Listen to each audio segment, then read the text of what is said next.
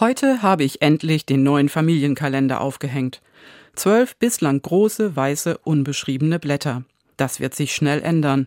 Schultermine, Abholtermine, Arzttermine, Werkstatttermine, aber auch Ferieneinträge, Schulschluss und Anfangstage, so Gott will ein Abiturtermin und eine Abschlussprüfung, ein Urlaub im Frühling und vielleicht auch im Herbst, Besuche von Freunden, Geburtstage und andere Familientage.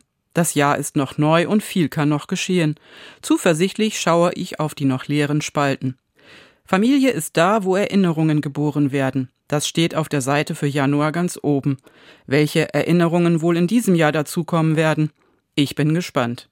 Kommen Sie gut durch die Nacht und bleiben Sie behütet. Tina Hülsebus, Schulpastorin in Lüchow.